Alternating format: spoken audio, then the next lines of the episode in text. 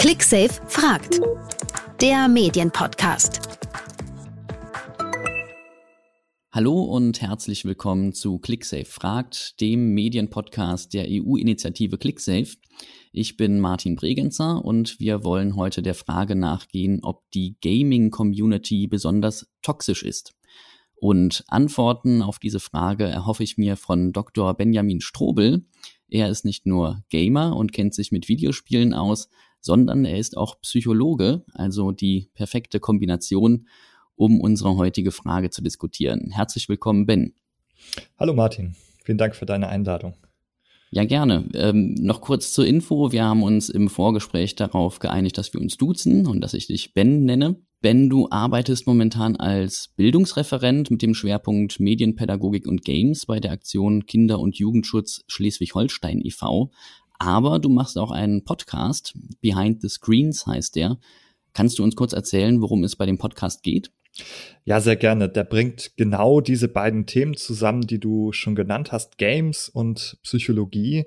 Und ähm, der Name Behind the Screens verdeutlicht so ein bisschen die Idee, nämlich, dass man so den Bildschirm hat und auf der einen Seite des Bildschirms ist irgendwie so das Spiel dass man äh, spielt irgendwie mit den Algorithmen und Logiken, die jemand einprogrammiert hat. Und das wird in der klassischen Spieleforschung häufig betrachtet, also vom Gegenstand ausgehend. Und wir haben gedacht, wir schauen auf die andere Seite des Bildschirms, wo also die Menschen sitzen und die Spiele spielen und wollen das sozusagen mal aus dieser Perspektive betrachten. Und natürlich spielen auch Menschen eigentlich auf der anderen Seite auch schon eine Rolle, die programmieren schließlich die Spiele. Also haben wir uns gedacht, da kann man doch mit der Psychologie sicherlich interessante Dinge herausfinden. Unsere Frage, mit der wir uns heute beschäftigen wollen, ist, ob die Gaming-Community besonders toxisch ist. Jetzt müssen wir vielleicht zunächst einmal kurz klären, was denn mit äh, toxisch eigentlich gemeint ist. Ich habe natürlich eine Idee, was ich damit meine, wenn ich das Wort benutze. Aber jetzt die Frage an dich als Psychologen. Gibt es da eine genaue Definition oder ist das überhaupt ein Begriff, den man in der Psychologie benutzen würde? Es ist auf jeden Fall kein Begriff, den man im engeren Sinne in der Psychologie benutzen würde. Es ist aber ein Begriff, der in der englischsprachigen Sozialforschung durchaus verbreitet ist, zum Beispiel in dem ähm, Term der Toxic Masculinity. Und was man mit dem Begriff der Toxizität hier immer meint, ist eigentlich im Endeffekt schädigende Verhaltensweisen, also Verhalten, das irgendwie andere schädigt, sie herabsetzt oder ähm, anders herabwürdigt zum Beispiel. Ja, vielleicht können wir den äh, abstrakten Begriff äh, toxisch auch äh, etwas mit Leben füllen, wenn wir mal überlegen, ob uns schon einmal selbst sowas begegnet ist eigentlich im Zusammenhang mit Gaming. Äh, ben, wie ist das bei dir? Hast du solche Erfahrungen schon mal gemacht?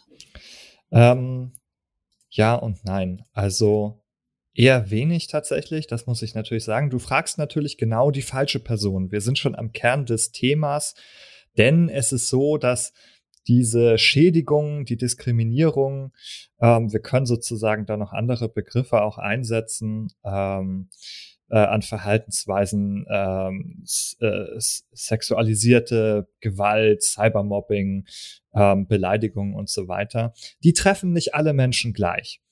Und äh, Stattdessen gibt es eben einige Gruppen, die davon mehr betroffen sind.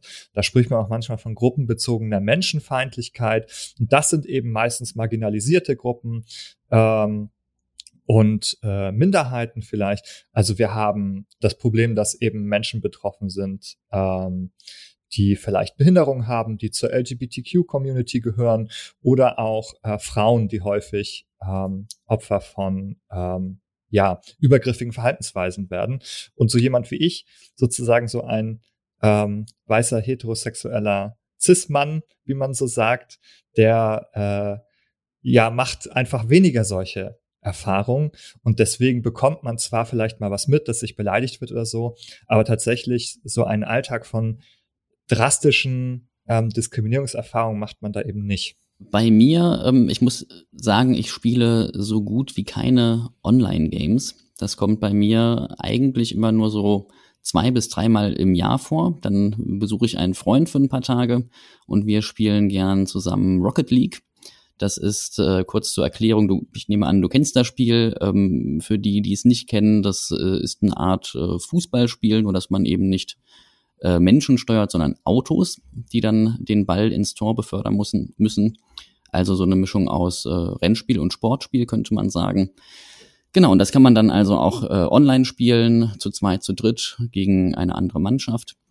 Und äh, da ist mir das erste Mal aufgefallen, da gibt es eben auch eine Chat-Funktion. Und es ist alles in Ordnung, solange man gut spielt, aber sobald man irgendwie einen Fehler macht, dann äh, geht es da richtig zur Sache, dann wird man äh, ordentlich runtergemacht.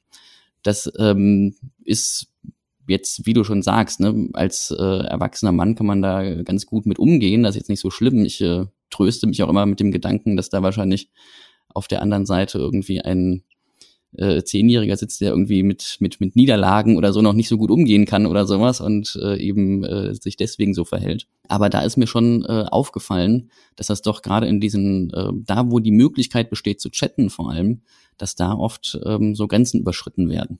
Ich würde da auf jeden Fall versuchen, da noch eine, die Unterscheidung noch mal stärker zu treffen, auch, dass man halt sieht, okay, es gibt diesen rauen Ton, wie man manchmal sagt, es wird so ein bisschen beleidigt und so weiter, ist das eine.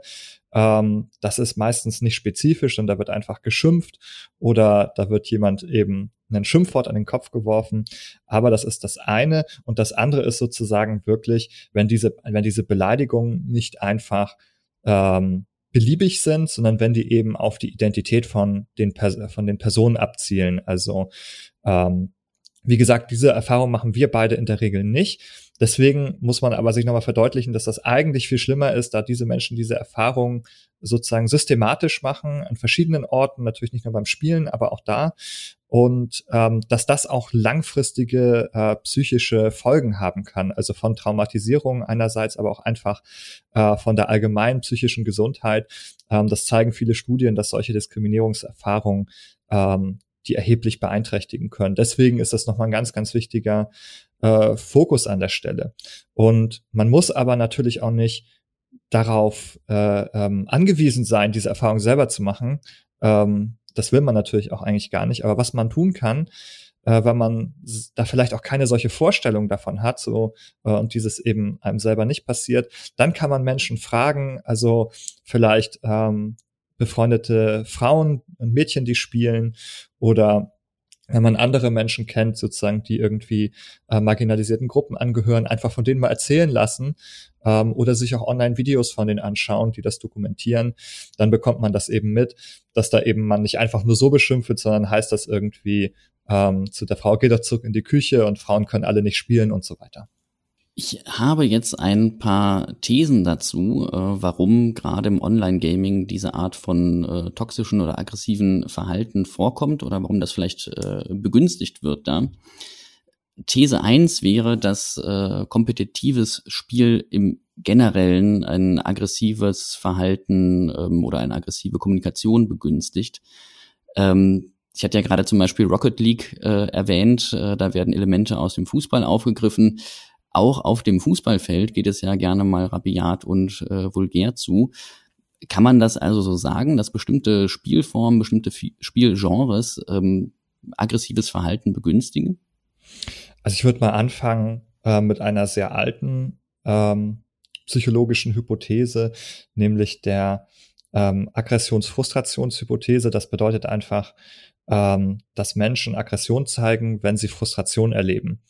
Äh, das kann man immer wieder beobachten. Und das passiert natürlich, wenn man in einem Spiel ähm, die Kräfte misst und aber den kürzeren zieht, also wenn man verliert, dann ist das ein frustrierendes Erlebnis. Man war nicht so gut, wie man erhofft hatte.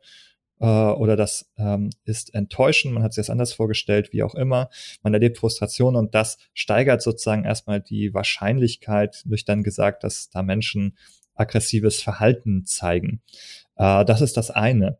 Interessant ist aber auch noch die beobachten, eine andere Beobachtung von dem Rhetorikforscher Christopher Paul.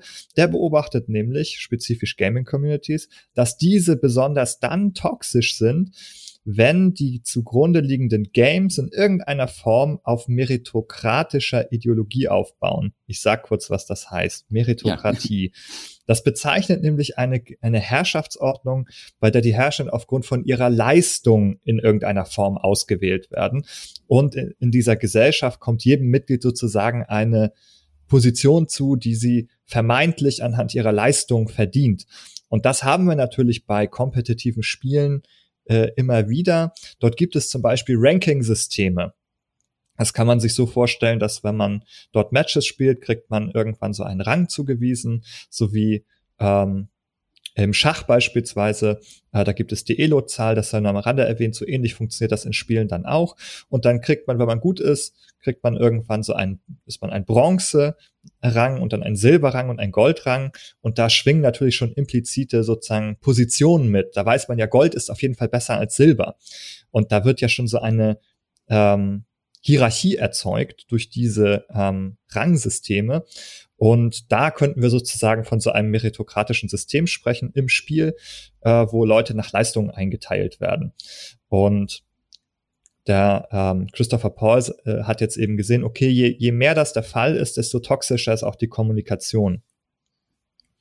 Und das kann natürlich auch begünstigen, wenn wir so Hassbewegungen haben, wie wir sie im Gaming beobachtet haben. 2014 begann die sogenannte Gamergate-Bewegung, ähm, was im Endeffekt eine Art Hasskampagne vor allem gegen Frauen gewesen ist, ähm, die aus ja letztendlich einer Minderheit, aber einer lauten Minderheit in der Spiele-Community entstanden ist. Und hier haben wir natürlich einen Fall, äh, wo dann sich diese Personen, also meistens sind das Männer gewesen oder sind es auch noch, ähm, die sich dann durch ihre Leistung in den Spielen auch gleichzeitig dazu berechtigt fühlen, sich über die anderen dort hinwegzusetzen. Und das sind dann eben häufig Frauen oder andere marginalisierte Gruppen. Das ist interessant. Also ich ähm, tatsächlich jetzt, wo du sagst, dieses äh, Ranking-System wird mir auch immer bei Rocket League zum Verhängnis, denn wenn ich da mit dem Freund spiele, sind wir über seinen Account eingeloggt. Er spielt das öfter, hat natürlich einen höheren Rang und ich bin dann eher der unerfahrene Spieler und das äh, führt immer wieder zu äh,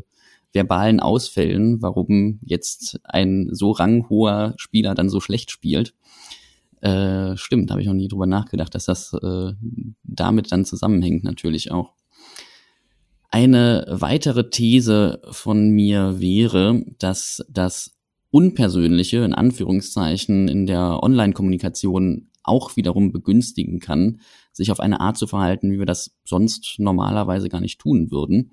Also der Faktor, dass ich mein Gegenüber nicht sehen kann, nicht hören kann, dass ich nicht mit ansehen muss, was mein Verhalten oder meine Worte auslösen bei meinem Gegenüber. Ähm, aber auch ein bisschen, dass man vielleicht ähm, für ein Match mit irgendwelchen wildfremden Leuten für fünf Minuten zusammengewürfelt wird, einfach zufällig, und die dann danach höchstwahrscheinlich auch nie wieder sehen wird. Ähm, gibt es da vielleicht irgendwelche Erkenntnisse aus der Psychologie, inwiefern ähm, Online-Kommunikation mit Fremden, ähm, inwiefern wir da vielleicht weniger sensibel sind, als wir das bei einer Kommunikation mit jemandem, weiß ich nicht, an der Bushaltestelle wären zum Beispiel. Also grundsätzlich spricht man ja von der Anonymität sozusagen äh, des Internets und die hat äh, im Übrigen zur Folge, ähm, das kann man zum Beispiel bei dem ähm, Cyberkriminologen äh, Thomas Gabriel Rüdiger nachlesen. Ähm, wir haben Online-Räume, und diese führen dazu ähm, oder haben jetzt über lange Zeit dazu geführt, dass Menschen das Gefühl haben, dass das ein vergleichsweise straffreier Raum ist oder ein Raum ist, in dem die Gesetze nicht so gelten wie im physischen Raum. Das kann man sich ganz einfach verdeutlichen, wenn man äh, an Spam-E-Mails denkt. Jede dieser Spam-E-Mails, wo der Scheich einem gerne eine Million Euro überweisen möchte oder sowas, das sind natürlich viel mehr in Wahrheit, 300 Millionen ähm, und dergleichen sind alles äh, Betrugsdelikte. Das sind alles Straftaten.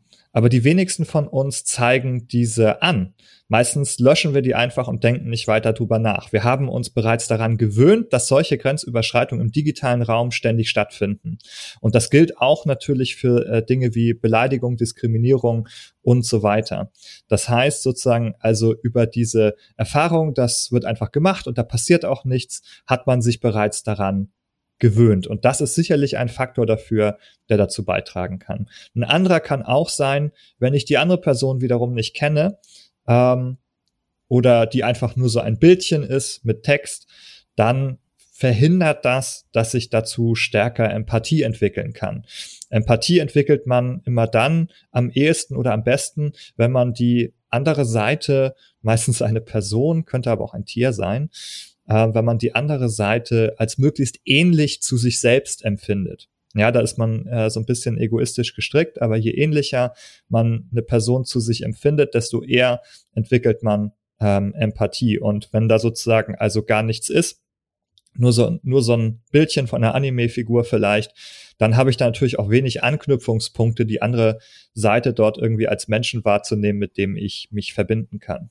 Das ist ja dann auch was, was wir generell auf die Online-Kommunikation übertragen können. Das ist jetzt gar nicht irgendwie singulär für die Gaming-Community, sondern das finden wir auch in sozialen Netzwerken zum Beispiel, diese Dynamik. Genau, genau, das, äh, das kann man sagen. Das ist nicht, nicht sehr spezifisch ähm, für äh, digitales Spiel, sondern das sind Dinge, die für den digitalen Raum im Allgemeinen sehr wahrscheinlich gelten. Ich erwähne das extra so, weil ich äh, möchte vermeiden, dass jetzt äh, die Leute hier rausgehen mit dem Gefühl, oh, äh, Gaming, das ist ja ganz schlimm anscheinend alles da. Jetzt wiederum, es gibt, glaube ich, ein paar Aspekte, die sind spezifisch in der Gaming-Community, aber ähm, vieles davon, das sehen wir auch an ganz anderen Stellen ähm, im Internet mhm. noch. Ja, wollen wir dazu kurz was sagen, was da spezifisch ist? Wollen wir da ja, gerne, wenn du da direkt einen Gedanken zu hast, ja. Ja, ein, zwei, ein, zwei Begriffe sozusagen oder ein, zwei Worte ähm, dazu. Äh, das eine ist, Spiele-Communities haben sich von fast vornherein äh, als digitale Communities entwickelt. Also die sind zu einer Zeit entstanden, wo ähm, das Internet zumindest in den Kinderschuhen waren und dann auch sehr, sehr groß war. Und diese Communities haben sich von vornherein äh, über digitale Wege organisiert und sind dort auch sehr schnell sehr groß geworden, weil sie eben äh, die physischen Grenzen sozusagen ähm, überschreiten können und da einfach über Zeit und Raum hinweg miteinander in Kontakt sein können. Das heißt, wir haben sehr, sehr große Menschenmassen auf der einen Seite, die in digitalen Räumen sich organisieren. Das unterscheidet sie äh, sozusagen von von vornherein ein bisschen von anderen Communities, die sozusagen anders entstanden äh, sind. Und jetzt haben wir das zweite Problem, dass diese Räume häufig, also jetzt einfach, das muss nicht unbedingt so sein, aber das ist momentan so, schlecht moderiert sind ähm, und sozusagen viel Freilauf haben. Es wird nicht so viel hingeschaut. Wenn man zum Beispiel die Sp große Spieleplattform Steam sich anschaut, die größte Plattform für Spiele der Welt, ähm, dort gibt es also laut Angaben von dem Anbieter Valve irgendwie nur 26 Personen, 26 ModeratorInnen, die dort aktiv sind. Und ähm, die können natürlich den äh, 90 bis 100 Millionen täglichen NutzerInnen der Plattform überhaupt gar nicht gerecht werden. Die können das gar nicht überblicken. Und offenbar ist da bisher auch gar nicht das Ziel gewesen, das zu tun.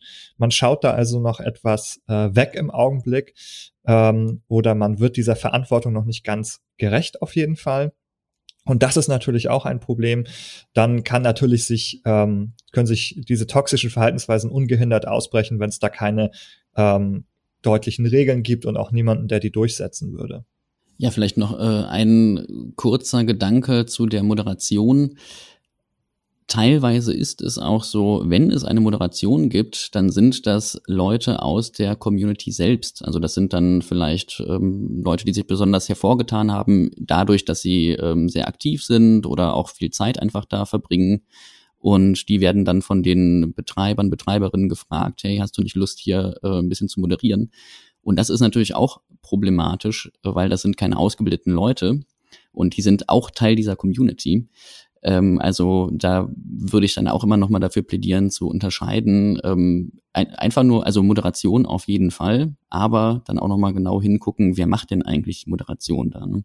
Jetzt hast du äh, schon so ein, ähm, ein paar von meinen Thesen hast du da schon äh, gestriffend. Ich werde mal schauen, dass ich, äh, was ich jetzt noch ähm, hier vorstellen kann, ohne dass wir uns wiederholen. Ich würde an eine Sache anknüpfen, die du jetzt schon mehrmals erwähnt hast. Und zwar wäre eine These, dass es sich bei diesem äh, Problem der vom toxischen Verhalten nicht so sehr um ein Problem der Gaming-Community im Generellen handelt, sondern vielmehr um ein Problem von männlichen Jugendlichen oder jungen Männern. Wenn wir uns äh, Statistiken anschauen, dann kann man feststellen, dass mittlerweile rund die Hälfte der Personen, die Videospiele spielen, weiblich sind. Aber was da meistens nicht erfasst wird, ähm, sind die verschiedenen Spielgenres zum Beispiel und wie sich das da aufteilt. Und ich behaupte jetzt einfach mal, ohne da selber äh, irgendwie eine Studie gemacht zu haben, dass es da wahrscheinlich schon noch einen Unterschied gibt. Also dass Frauen eher Mobile Games äh, fürs Handy, Casual Games und ja, auch wieder in Anführungszeichen freundlichere Spiele, wie jetzt zum Beispiel ähm, Spiele, für die Nintendo zum Beispiel bekannt ist, dass sie solche Spiele bevorzugen und dass diese kompetitiven Online-Games wie Call of Duty und Fortnite und Dota 2 und diese Spiele, die auch als besonders toxisch gelten, ich glaube schon, dass die doch noch sehr männlich dominiert sind. Kannst du dazu was sagen, Ben? Gibt es da ähm, in der Breite gesehen vielleicht auch unterschiedliche Arten zu kommunizieren bei männlichen und bei weiblichen Personen? Zur letzten Frage muss ich mal ein bisschen drüber nachdenken, aber zu dem Rest fange ich auf jeden Fall mal an. Also ja, es gibt gerne. auf jeden Fall statistische Unterschiede hier. Also klar finden wir ähm, Frauen wie Männer überall in, in allen Arten von Spielen, auf allen Arten von Plattformen, aber es gibt durchaus in der Verteilung da Unterschiede. Ich habe die aktuellen Zahlen vom Game gerade nicht vor meiner Nase, da kann man das auch immer sehr gut nachschauen. Äh, zum Beispiel äh, ist es so, dass ähm, wir, glaube ich, bei den PC-SpielerInnen einen deutlichen Überhang haben äh, an äh, Männern und dass wir dann sozusagen bei Konsolen und dann auch bei Mobile Games äh, vergleichsweise mehr oder größeren Anteil von weiblichen Spielerinnen haben. Und es gibt auch Zahlen dazu, dass sich die präferierten Spiele durchaus unterscheiden, so ähnlich wie du es gesagt hast. Also wir haben dann zum Beispiel bei der weiblichen ähm, Spielerinnenschaft häufiger sehen wir halt Spiele wie die Sims zum Beispiel, während wir dann ähm, bei der männlichen Spielerschaft häufiger Spiele wie Call of Duty sehen. Das heißt natürlich nicht, dass die einen und die anderen das nicht spielen, aber es gibt da sozusagen ähm, eine Gewichtsverlagerung sozusagen bei diesen Präferenzen ein bisschen. Und eine Erklärung kann dafür auf jeden Fall sein, also Stand heute zumindest, dass viele Spielerinnen zum Beispiel eben solche Spiele meiden wie äh, League of Legends oder Call of Duty, wo bekannt ist, dass etwas mehr toxisch kommuniziert wird. Äh, Rainbow Six Siege ist auch ein häufig genanntes Beispiel, um noch um sozusagen ein paar Namen reinzuwerfen. Es gibt so ein paar Communities, die etwas mehr dafür bekannt sind als andere, irgendwie toxisch und problematisch zu sein. Und teilweise versuchen auch die Unternehmen dahinter natürlich dagegen etwas zu tun. Manchmal gelingt das besser oder manchmal sind diese Ansätze dort ernsthafter als andere Male. Aber was wir eben haben, ist so zum Beispiel eine, eine Situation, das ähm, können viele Spielerinnen berichten, die vermeiden es dann zum Beispiel in den Voice-Chat zu gehen oder Nicknames sich auszusuchen, wo man das Geschlecht erkennen kann. Denn da ist die Erfahrung, sobald die anderen wissen, dass da eine Frau spielt, dann gibt es dort eine stärkere Diskriminierungserfahrung, dann gibt es da mehr Angriffe und deswegen vermeiden die dann zum Beispiel da erkannt zu werden. Und ähm, was ich sozusagen aus einer eigenen äh, Datenerhebung für Behind the Screens weiß. Wir haben dort Menschen gefragt nach ihren äh, Erfahrungen in den äh, Spiele-Communities, dass halt auch die Hälfte der Personen wegen solchen Verhaltensweisen sich aus den Spielen oder den Communities schon zurückgezogen hat. Also wenn wir Leute fragen, dann sagen sie, also sagen fast 100 Prozent, Fast alle sagen, ja, ich habe das schon mitbekommen. 90 Prozent sagen, sie haben sozusagen auch schon mal, sind auch selber schon beleidigt worden oder eben Opfer von toxischen Verhaltensweisen. Also, dass es vorkommt, pass es passiert fast jedem. Die Frage ist sozusagen, wie stark und wie häufig. Und ähm, was man aber sehen kann, die Hälfte äh, der Personen zieht, hat sich dann schon mal mindestens einmal aus einem Spiel auch zurückgezogen. Das heißt also, das ist diese, diese Annahme, dass halt deshalb einige Gruppen, die dort mehr Diskriminierungserfahrungen machen, nicht in diesen Spielen sind, ist sehr plausibel. Ja, das ist ja auch eine Sache, die wir sehr deutlich sehen, wenn wir in den E-Sports gucken, also das äh, Spielen in Ligen, das Spielen um Geld, richtige Wettbewerbe. Auch da sind ja Frauen deutlich unterrepräsentiert. Und äh, ich glaube, da greift die ähm, gleiche Dynamik, die du da gerade genannt hast. Ne? Die, die sich dafür interessieren, die da gerne einsteigen wollen, die müssten dann erstmal das alles aushalten, diese ganzen Anfeindungen, um sich dann ähm, behaupten zu können in dieser Community. Ne? Und äh, ein Gedanke noch, ähm, auch da wieder, das ist auch nichts, was wir nur in, im Gaming sehen. Es gibt auch Studien, da fällt mir jetzt ein von äh, Plan International, die herausgefunden haben, dass äh, eigentlich weltweit sich Frauen und Mädchen aus äh, Social Media auch zurückziehen oder zumindest unsichtbar machen, weil sie eben die Erfahrung machen, sobald sie da sichtbar sind, also durch ein Bild zum Beispiel oder durch einen Namen, der irgendwie darauf auf ihr Geschlecht schließen lässt, dass sie dann diese Anfeindungen erleben und dann daraus den Schluss ziehen, naja, dann ähm, trete ich lieber nicht mehr in Erscheinung und äußere mich auch nicht mehr. Ne? Also dass sie, dass das dazu führt, dass die Leute aus dem, wie soll man sagen, aus der, aus der Online-Öffentlichkeit verdrängt werden, sozusagen. Diese Beispiele deuten natürlich darauf hin, dass es sozusagen sich um gesamtgesellschaftliches und strukturelles Problem handelt, das eben an verschiedenen Stellen sichtbar wird und häufig eben an den Stellen sichtbar wird, wo sozusagen äh, diese Räume, diese digitalen Räume beispielsweise auch schwache Strukturen wiederum selbst haben, die das nicht gut, ähm, dem nicht gut begegnen können. Eben wie einige Spieleplattformen oder auch einige Social Media Plattformen. Dort wird es dann sichtbarer. Aber natürlich müssen wir im Grunde auch sozusagen darüber sprechen, was eigentlich denn auch gesamtgesellschaftlich dazu führt. Und wir müssen sozusagen darüber sprechen, was jetzt eigentlich diese, die überwiegend ja jüngeren Männer dazu veranlasst, diese, dieses Verhalten zu zeigen. Und hast du noch einen Gedanken oder eine Idee dazu, ob äh, Männer und Frauen unterschiedlich kommunizieren? Kommunikation ist natürlich erstmal auch was Persönliches. Da gibt es immer auch individuelle unterschiedliche äh, Kommunikationsstile. Was man grundsätzlich sagen kann, ist, dass Sozialisation, die äh, jeweils unterschiedlich für Jungen und Mädchen abläuft, dazu führen kann, dass, also da, dazu führt, empirisch, dass Mädchen zum Beispiel zurückhaltender sind, äh, höflicher sind. Darauf wird geachtet bei der Erziehung. Ne? Man muss zurückhaltend sein, muss zurück, äh, äh, höflich sein. Darauf wird bei Mädchen viel, viel stärker noch immer geachtet als bei Jungs. Die Jungs, ja, das sind Rabauken, die schlagen mal über die Stränge, heißt es dann. Also so sind die vermeintlichen Rationalisierungen. Da lässt man es eher durchgehen, da gehört es dann irgendwie dazu. Ähm, aber bei Mädchen achtet man da drauf. Und das kann natürlich eben später dazu führen, dass die ähm, aufgrund dieser Sozialisierungserfahrung eben zurückhaltender sind, höflicher sind und vielleicht auch eben weniger äh, offene Aggressionen ähm, in den Chats zum Beispiel zeigen. Das heißt aber nicht, dass sozusagen irgendwie per se in den Geschlechtern angelegt sein muss. Das ist sehr, sehr schwer zu beurteilen. Aber auf jeden Fall, was man sicher sagen kann, ist, dass diese Sozialisation, die man ja beobachten und nachverfolgen kann, dafür eine, äh, eine Rolle spielt. Ich würde gern noch eine Sache aufgreifen, ähm, die du schon angesprochen hast, als du gesagt hast, ist ähm, die Online-Communities oder die Gaming-Communities haben sich online gegründet und haben lange auch ähm, ohne Regeln existiert da frage ich mich, ist das nicht auch ein, ein Grund für das Problem, über das wir heute sprechen? Auch da wieder die Frage an äh, dich als Psychologen, was macht das denn mit uns, wenn wir in einen Raum kommen, in dem scheinbar keine Regeln herrschen? Ähm, führt das dann eher dazu, dass wir ja, weiß ich nicht, äh, Regeln, die wir schon kennen, übertragen auf diesen Raum? Oder führt das dazu, dass wir sagen, na ja, hier kann ich ja mal ausprobieren, was alles geht? Was passiert da?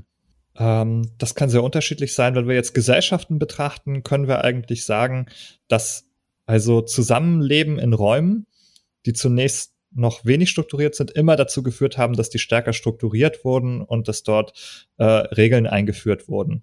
Das kann man, denke ich, empirisch sagen. Wir finden heute Staaten vor, die Gesetze erlassen und ähm, auf einem sozusagen auf an einem Ort, der zu irgendeinem Zeitpunkt diese Regeln nicht gehabt hat. Also grundsätzlich organisieren sich dann Menschen schon auch äh, freiwillig sozusagen ähm, und geben sich auch selbst selbst Regeln für ihr Miteinander.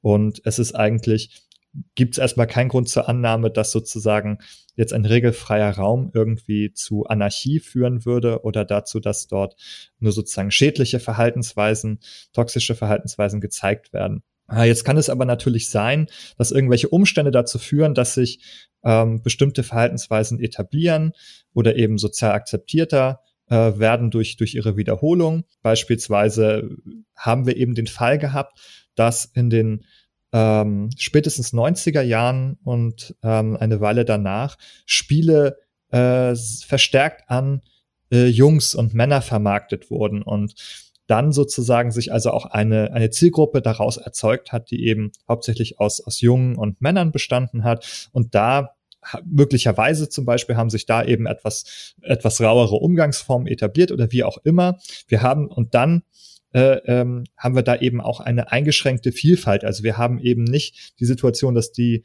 jetzt eben mit vielen anderen äh, Gruppen in Kontakt kommen, sondern wir haben schon eine sehr weiße männliche Zielgruppe hier äh, erzeugt sozusagen. Was man dann beobachten kann, sind irgendwie ähm, Prozesse, dass jetzt sozusagen mehr Menschen sich für Spiele interessieren, auch mehr Menschen daran teilhaben wollen, auch von anderen Gruppen eben. Wir haben gesagt, Frauen sind genauso an Spielen interessiert, selbstverständlich, ähm, aber auch vielleicht ähm, äh, People of Color und Mitglieder der LGBT-Community. Was wir beobachten, ist, dass sozusagen viele äh, äh, Menschen, die jetzt schon länger da sind, da ein bisschen mit so einem Schutzreflex äh, reagieren, dass sie das Gefühl haben, ihnen wird jetzt sozusagen etwas genommen, sozusagen, zumindest diese exklusive Hoheit über das Thema Spiele, das durften die vorher alleine bestimmen und jetzt sollen auf einmal andere auch dabei sein. Und da gibt es zumindest so ein Gefühl, ein subjektives, auch wenn das gar nicht stimmen muss, dass einem da etwas weggenommen wird von anderen. Hier können wir vielleicht mal ganz kurz, du hattest äh, vorher schon ähm, Gamergate erwähnt.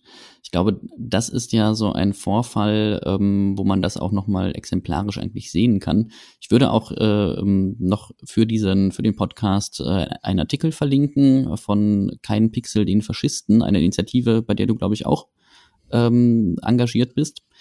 Die haben eine ähm, ganz wunderbare Chronologie ähm, erstellt davon, was da eigentlich abgelaufen ist bei Gamergate. Aber vielleicht können wir das einmal ganz schnell für die Zuhörer und Zuhörerinnen einmal kurz zusammenfassen. Was ist da eigentlich passiert? Genau, also das kann man natürlich viel besser und ausführlicher ähm, in den Beiträgen nachlesen. Grundsätzlich war es so, dass es sozusagen ein, zwei ähm, Frauen sozusagen in der Spielebranche äh, gab, an denen sich sozusagen äh, das aufgehängt hat. Zum Beispiel eine Spieleentwicklerin, äh, von dem Spiel, die Depression Quest. Ähm, da ging es auch noch, es war noch ein Spiel, das ein untypisches Spiel war, in dem es um Depressionen ging und so weiter.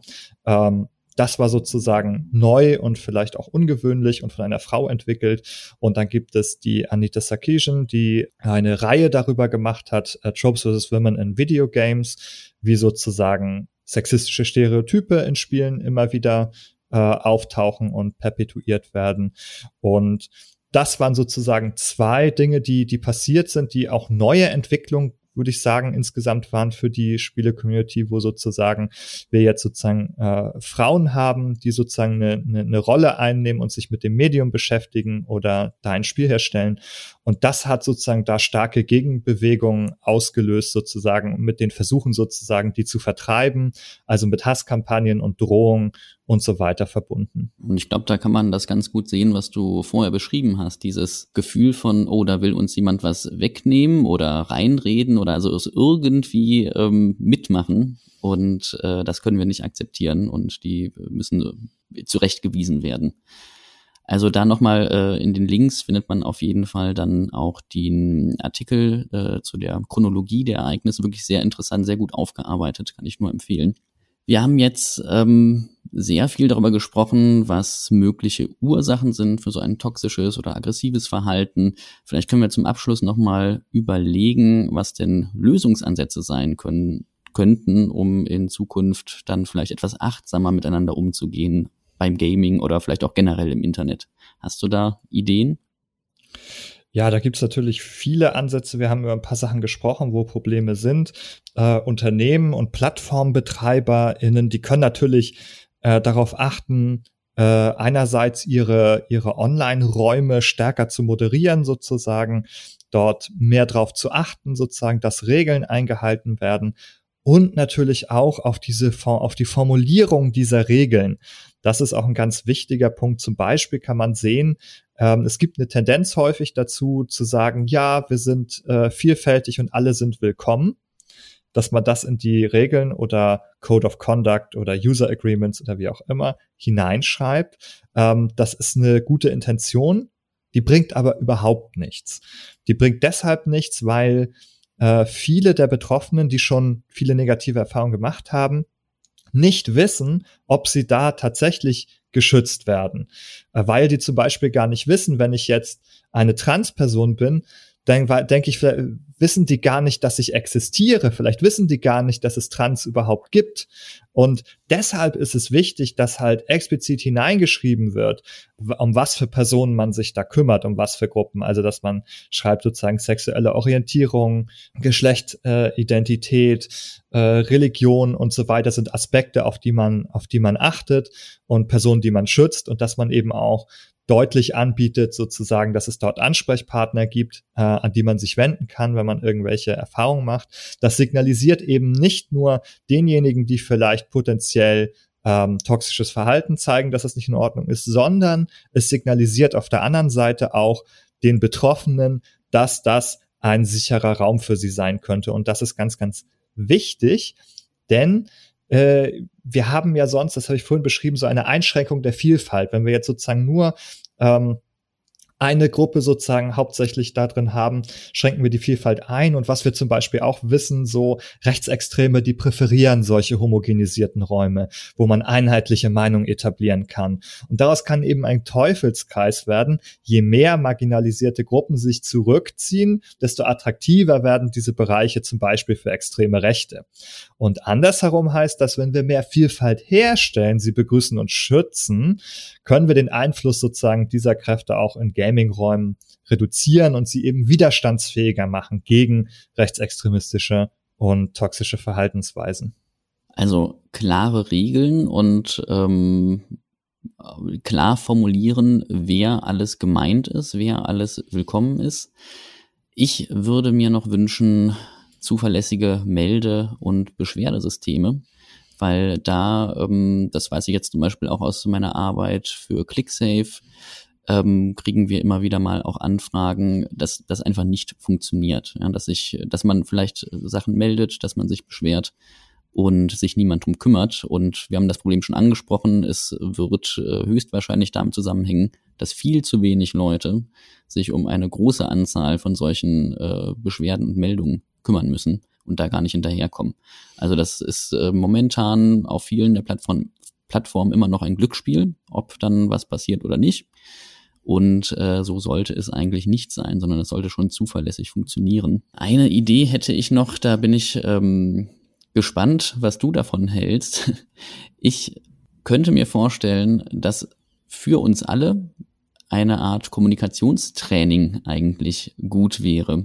Denn ähm, ich glaube, die, die meisten von uns, ähm, ja, wie soll man das sagen? Die Kommunikation im Internet ähm, ist für uns alle, jetzt, ich will jetzt nicht Neuland sagen wieder, weil das äh, stimmt nicht und das, äh, der Begriff ist überstrapaziert. Aber es ist auch so, dass die Kommunikation ein bisschen anders abläuft, als wir das gewohnt sind, als wir das gelernt haben. Und ähm, jetzt ist natürlich die Frage, wie macht man das? Ich könnte mir vorstellen, zum Beispiel in einem so einem Fach wie Medienkompetenz in der Schule zum Beispiel, könnte sowas thematisiert werden. Was denkst du, könnte das etwas ändern?